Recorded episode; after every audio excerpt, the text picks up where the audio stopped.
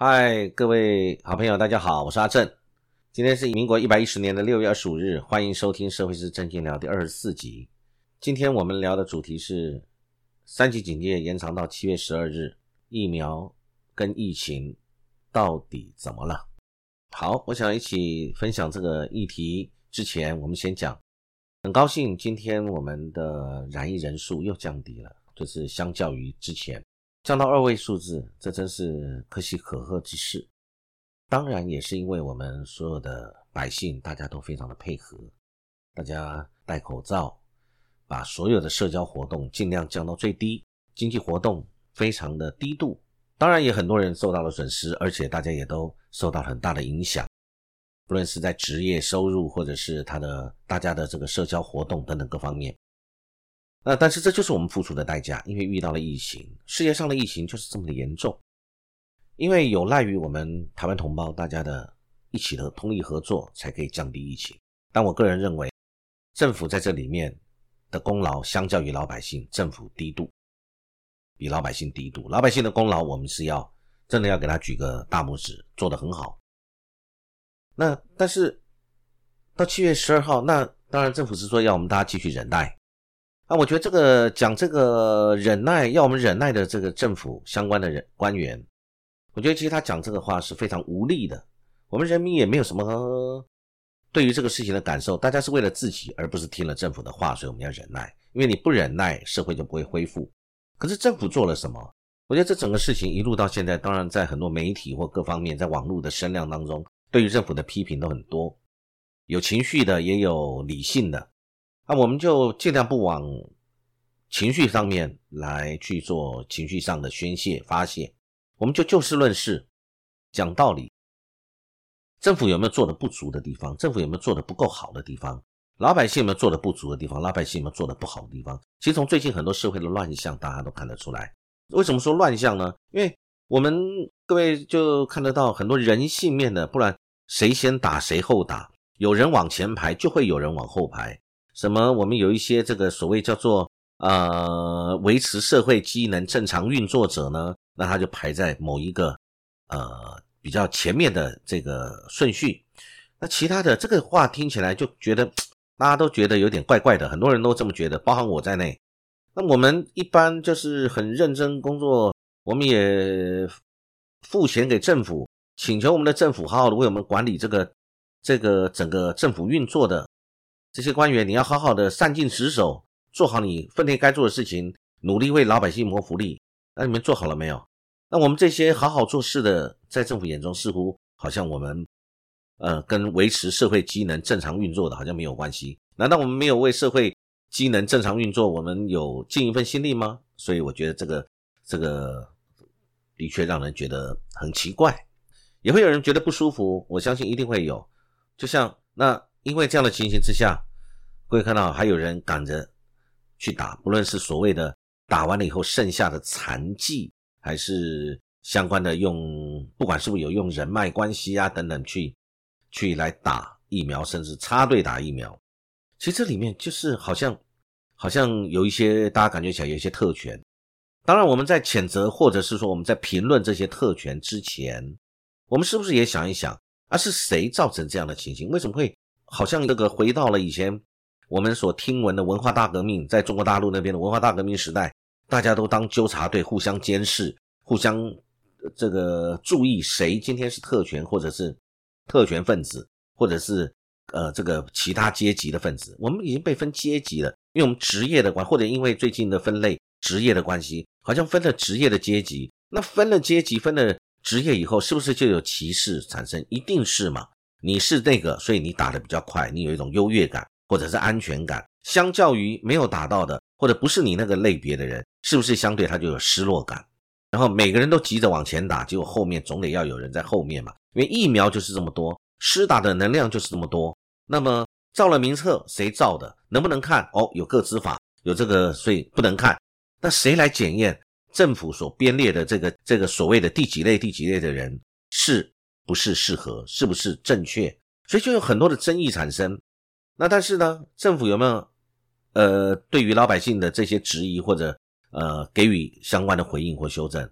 这就针对这个名单而言，我认为我没有看到啊，有没有修正？政府说谁是哪一类人，就是哪一类的人。那 OK，我们相信政府，但是我相信政府的同时，你也让我检视，这是我的权利，我可以检视，不用什么国家安全或者什么那些帽子来扣，就是你要让老百姓知道这个是对不对的，这个里面的名单有没有特权，有没有插牌别人在里面？因为既然要全民监督，是不是应该让我们看？那当然，因为各自的关系，所谓各自法，所以大家就没得看，谁也没办法检验，只有安排这件事情的政府，你才知道谁是。在排在这个名单里面，那我看了很多的资料，讲说国外其实不就是我们就是除了必要的一些人之外，其他的不就是按照年龄这样去排，这不就简单吗？很简单，你把这个相关必要的人，你把这个好，就算如果要职业分，你把他们职业列出来，或者他是哪些人，把它列出来，很明确的一种让老百姓心中没有猜忌或疑惑的一种分类方式。列出来，其他的，其他除此之外，所有的通通按照年龄来，可不可以？我觉得应该是可以。其实有很多的这个不确定性，政府也没办法解决。我比如说好了，这两天的新闻看到讲到那个台北农产，因为里面有所谓的群聚，所以呢，那也有摊商说说，因为呢，我是呃目前接受到的，我是摊商，所以我们每一个摊商有造册的，我们。每一个人就是一个摊，就是一位。他可是实际上，我的家人或者我的儿女，或者是我的员工，他们其实实际上也在这里面工作。那但是他们没得打。那问题这样子破口在不在？当然还在嘛。你这些人通通是在这个里面有从事相关工作的，也不会因为是你是有造册，你就不会被传染，或者你没有造册，你就会被传染，不是嘛？大家都在那同样的一个密闭的。狭小的环境里面，所以如果会被传染，当然就是所有人都会被传染。那其他的人呢，是不是也会被传染？所以这个一个摊位只有一位，其实这个分类也是很奇怪。这就是因为疫苗不足，总的而言就是疫苗不足，总量不足，造成老百姓的猜忌、惊恐。这个事情就是现在存在的情形。其实疫苗大家就有人很多人在讲，其实我觉得这个论调我也很同意。疫苗其实就是一个公共财嘛。它就好像是我们大家共同应该享享享受的一种福利，或者安全，或者是保障。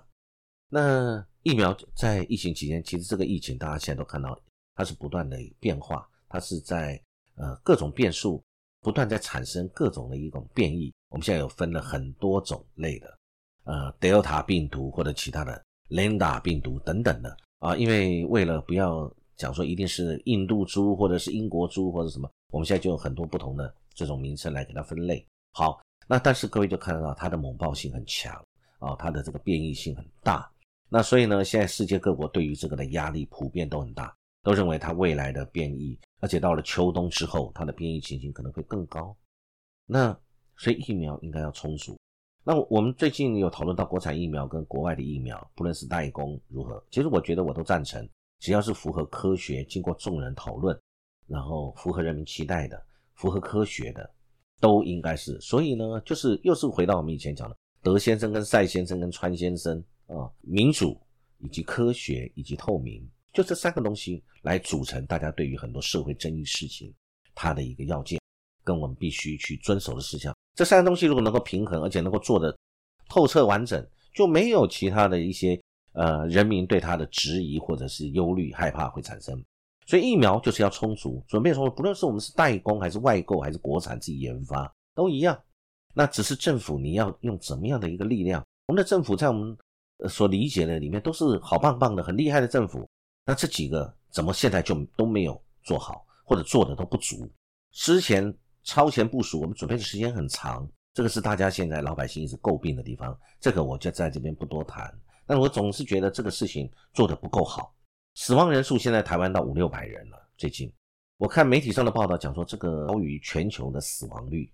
我想这个的确是。我想这两天我看了一下全球的这个染疫人数跟死亡人数的一个对比，各位可以看得到，全球现在染疫的人数现在是已经接近一亿八千万了，一亿七千多万，接近一亿八千万。那死亡人数呢，应该是三百多万，接近四百万。按照这样的一个比例来说，大概就两趴两趴多吧，百分之二或者二点多，这个是死亡率。而且我们台湾高于这个情形，高的呃比它多了一个差距。那当然，政府可能对或者相关的这个我们的呃政府卫生机构、卫生单位，或者是疫情指挥中心，对这个他们有他们一些看法，认为什么高龄者或者是可能本身就是属于慢性重症疾病，所以造成我们死亡率会比较高。不过我也是觉得有点纳闷，国外的死亡者也很多是长者啊。也很多是在这个所谓的养老院，或者是呃这个相关的社福机构，年龄都偏大的，也是也很多啊。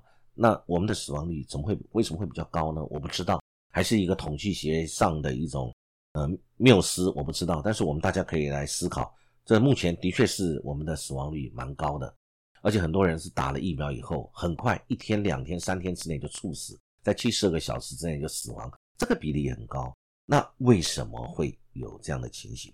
那当初我们谈到这个，因为不管是我们自己研发，或者向外采购，或者代工，其实都是方案。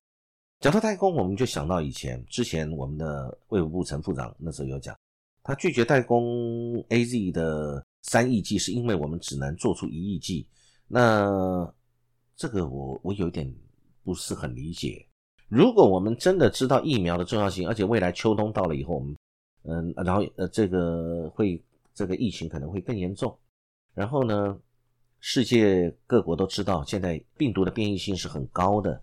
那我们难道自己不想办法让自己有一个尽快有一个能够这三个，不管是呃自主研发、代工或者采购三者中间能够能完成哪一项都是好事吗？所以当初我只能这么说，当初可能我们政府没有想到后来会变这么严重，所以白白错失了这个机会。那错失了，这是事实，那我们就承认它。那可是你说我们只能做出一亿剂，我们不能把我们口罩国家队都可以做了，我们现在变成疫苗国家队，我们不能做？我觉得不是。台湾我们的这个在各方面的科技的实力是很强的，台湾的制造跟代工能力也是一流的，台湾的生技产业跟跟我们的晶圆、我们的这个高科技业也都是很厉害的。我不相信我们做不到，所以当初我认为是一个决策的问题。那这个决策当初是对是错，我们事后来检视，事后诸葛不多说。但是我想大家心中自有一个定见，一把尺。那但是我们那时候拒绝了这样的一个代工的机会，是非常可惜，非常可惜。那当初是为什么要去这个不多做一点努力？是很直觉的判断，不行，我们做不出来，我们只有一亿的能量，我们做不了三亿，所以呢，我们就这个放弃了。我觉得这个在于。当时是怎么样的一个设想，我不清楚。你看国外，国外他们是很多国家，他今天是要能够增加这个施打意愿，还要送礼物，还要呃举行很多的优惠措施，让人民愿意去打。结果我们台湾现在还得靠关系先去取得疫苗。就最近被大家所诟病的，就是这个我们还呃有一个欧洲的一个小国呃赠送我们两万剂疫苗啊，我们就非常感谢。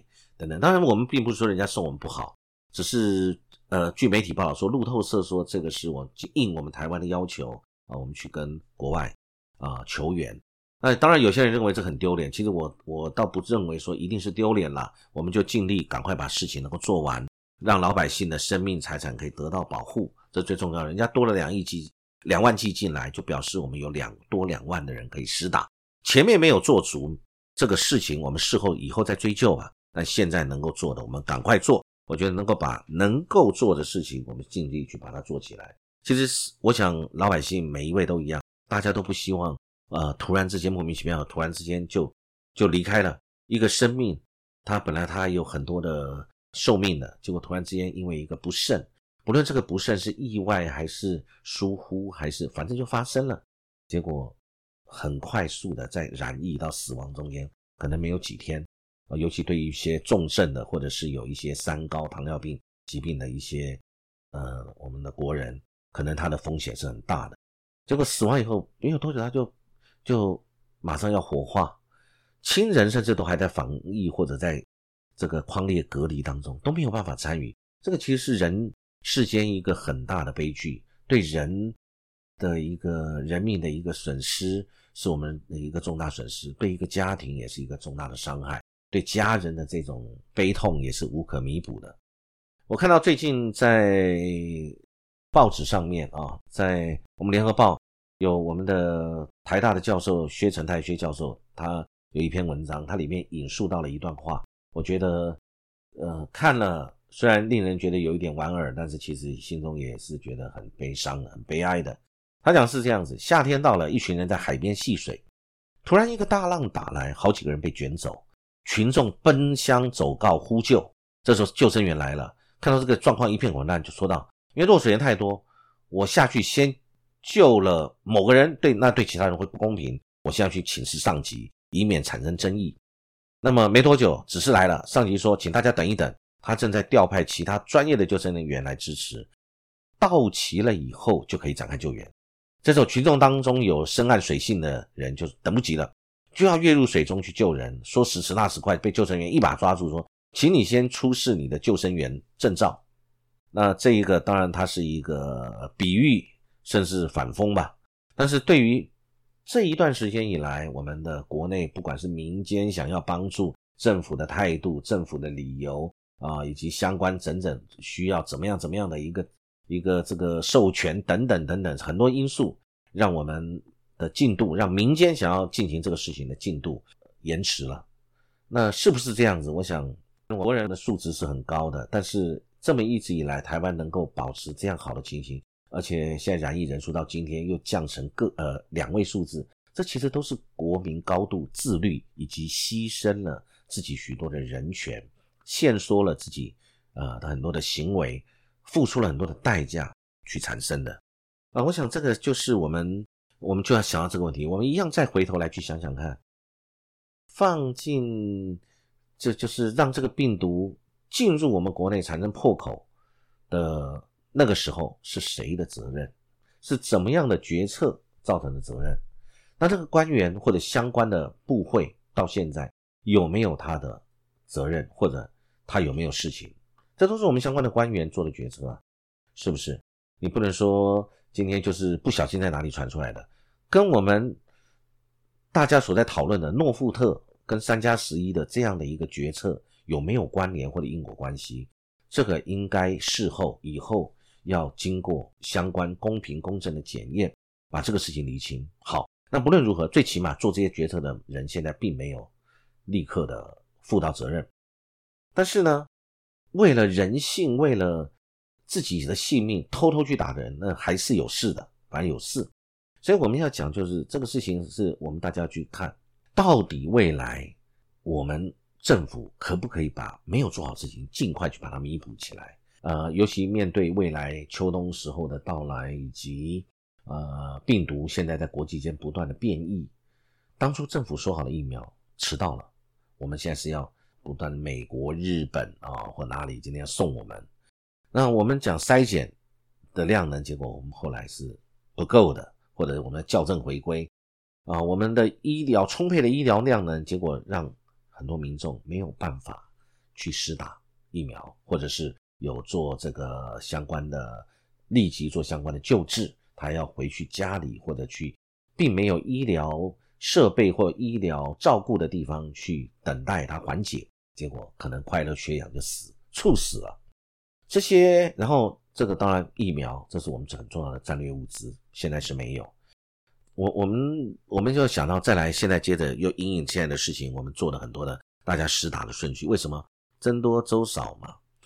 那大家就是打不到嘛，没有打到的就是没有打。我想哦，这个现在我们都会面临这样的一个情形。那其实中央跟地方的政府对于很多事情都有他的相关的责任，或者都有没有做好的地方。那没有做好地方，我们老百姓要去监督，不要放弃自己的权利，自己的权利自己一定要去把握。政府是不是有他相关的？不作为或者作为不足的地方，最近在很多地方大家都有讨论到，这个不论是国培或者，因为我们最近国产疫苗要通过这个 EUA 啊紧急授权，那政府在二月份的修改，呃这个预防接种受害者救济基金征收及审议的办法，那么主张说受害的家属可以依照这个程序来进行救济，当然也有人主张受害家属可以提起国家赔偿或侵权行为的诉讼。这当然都是人民的权利啊，只要依法去进行。我想指挥中心也这么去回应了。有关国赔这件事情的他的这个政府的立场，就是你依法嘛，你就按照相关的程序去救济。那由呃政府跟法律今天来去对他做审核，是不是有符合国家赔偿的适用等等的哦，这个我我想我们就交给啊相关的法律去做。但是我们在在这个事情，我们也要讲。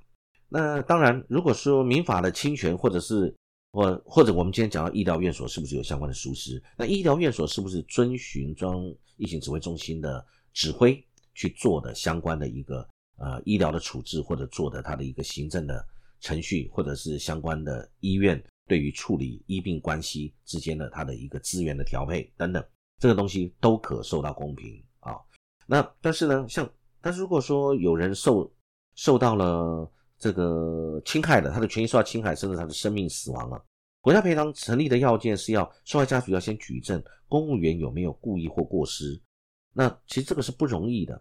其实我们已经谈过不止一次了。这个国家赔偿能不能成立，这牵涉到很多的面向，尤其是举证的问题跟因果关系的问题啊。那医疗过失的诉讼虽然可以将举证责责任，它是要由医疗机构或药厂去举证，但是国家赔偿你是要受害者家属。你要先举证公务员是有过失或者故意哦，这两个是不一样的概念。但是今天因为这个牵扯到我们最近牵扯到很严重的一个情形，那当然还有现在这个国产疫苗的 EUA 紧急授权这个问题，所以呢，这个是不是要把相关的这个政府对于相关的规定或者法规，应该要把它更严谨的尽快来把它设定起来？我想啊，最近讲到我们最后再讲一下，讲到这个国家赔偿最近。有炒得很热的这个议题，国家赔偿法的第二条，它第二项就规定了，公务员对于执行职务、行使公权力的时候，因故意或过失不法侵害了人民的自由或权利者，国家应负损害赔偿的责任。那公务员怠于执行职务，致人民自由或权利遭受损害，一同。所以这里面我们就看到了，是公务员，第一个是公务员，第二个他是在执行职务，在行使公权力的时候，他因为他的故意或者不是故意，他是过失。或者是怠于执行他的职务，使人民遭受了相关的损害，那就会符合国家赔偿法第二条第二项的适用。那但是各位要知道，这个它并不是那么的容易啊，因为你要举证也要很清楚。那我们又看到这个有关这个中央流行疫情指挥中心它成立的时候，各级政府应该遵照中央指挥官的指示办理传染病的防治工作。那这个是在传染病防治法的第五条第一项第一款，就中央主管机关它的权责是订立传染病的防治政策及计划，包含预防接种、传染病的预防、流行疫情的监视、通报、调查、检验、处理、检疫、演习、分级动员、训练及储备防疫药品、器材、防护装备等等措施。其实这里面定的这个法律，它定的也是非常的严谨。他已经把各个层面以及它的先后顺序、不同时序里面，政府针对这种疫情的防疫应该作为的一些相关的一个措施跟呃事项，他这边已经载明了哦。所以呢，我们这一次这个事情有没有国家赔偿的适用？我想没有任何人今天是要来呃故意在国家困难的时候来扰乱的，只是老百姓是不是有他的权利受损？就像我们最近，大家的权利、人权受到了限缩，大家不能外出，不能够做很多的事情，社交停止，餐厅你必须营业，造成很多财产的损失，甚至自由的损失。但是因为财产跟自由的损失大不过人命的损失，所以为了灾害的防控跟疾病的防控，所以中央疫情指挥中心做了这样的一个裁处。让我们大家一体来遵守，大家尽力用这种财产的损失跟自由的损失来换取生命的安全。这个我觉得就是为了大的公众的利益去限缩个人利益，这个是赞成的。我个人是觉得这是应该的，本来就应该，这是公民的素质跟公民的观念，我们本来就应该这样做。而台湾老百姓也真的都非常配合。那但是现在呢，如果我们都是呃配合，但是政府。我们老百姓都做好我们该做的了，你政府有没有做好你事先该准备的、事先该预防的，以及事件发生时候的正确的处理，以及事情发生之后你相关的处置跟相关的对策，你有没有善尽你的职能来做这个事情？那我们有看到那个呃有相关的报道有谈到那个我们的相关的政府的单位，他那个时候有也有讲说，在有些人你没有安排住院以前，因为呃这个新冠肺炎的患者都是轻症，在家休息数天后症况可以恢复。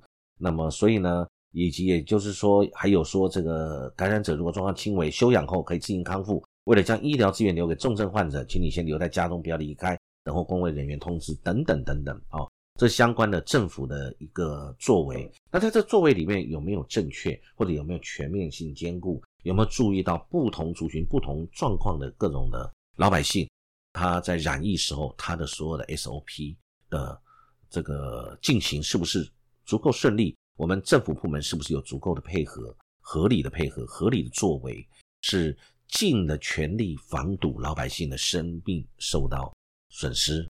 我想这个都有待。相关的呃单位在今后来检视，跟我们大家共同来审视，可交公平啊。只是这个事情发生，但是很遗憾，政府应该尽力做好，老百姓应该尽力做好，我们都应该做好。老百姓违规了，跑出去没戴口罩了，群聚了，受罚。那政府如果老百姓都这样做了，该受罚还是受罚的。那政府没有作为，或者作为不足，或者是在职能上面有失职守的，或者怠于职守的，或者有这个过失。